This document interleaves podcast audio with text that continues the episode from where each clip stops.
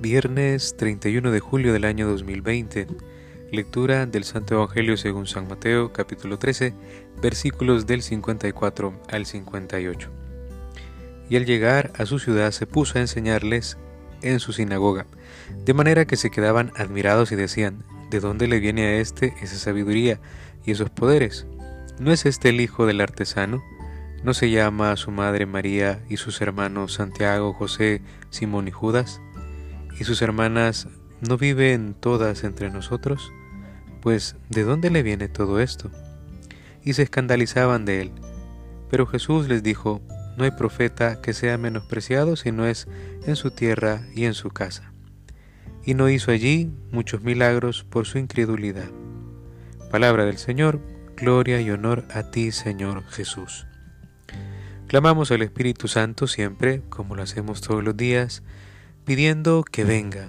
Clamamos a Él para que nos ayude siempre a discernir, que nos ayude a aplicar esta palabra también a nuestra vida, que sintamos también como el Señor quiere ir modelándonos, transformándonos y cambiándonos. Así que Espíritu Santo, avive en nosotros la docilidad.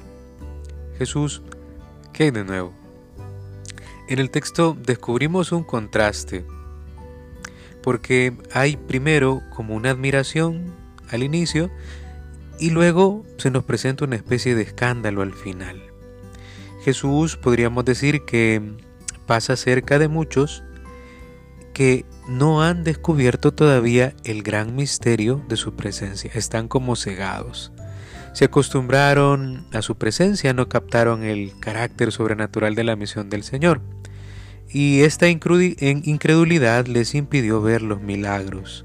Y eso también es aplicable a nosotros de manera directa.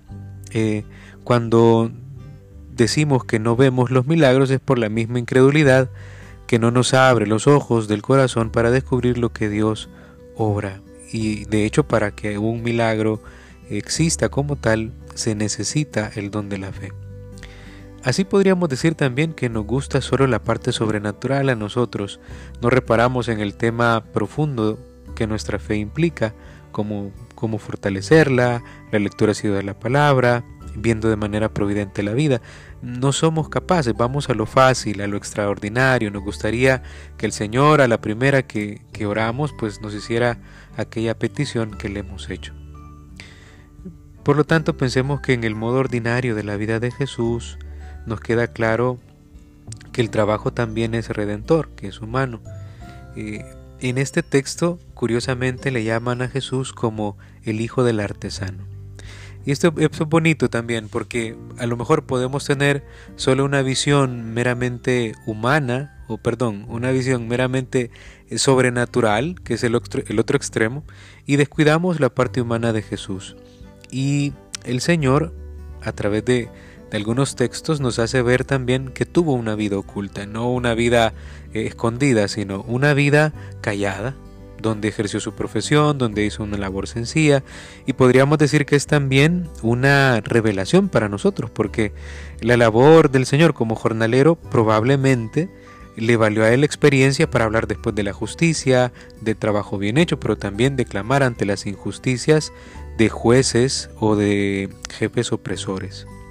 Desde la historia personal podríamos decir que habrá que creer en un Jesús que es hombre y salvador, que vivió como yo, pero que traía un mensaje y una misión que venía de lo alto. Podríamos pensar en milagros ordinarios que también nosotros, con una conciencia cristiana, podríamos ayudar a que se realicen. Por ejemplo, que haya un reino de justicia desde aquí en la tierra, que haya un reino de verdad, que haya un reino de amor.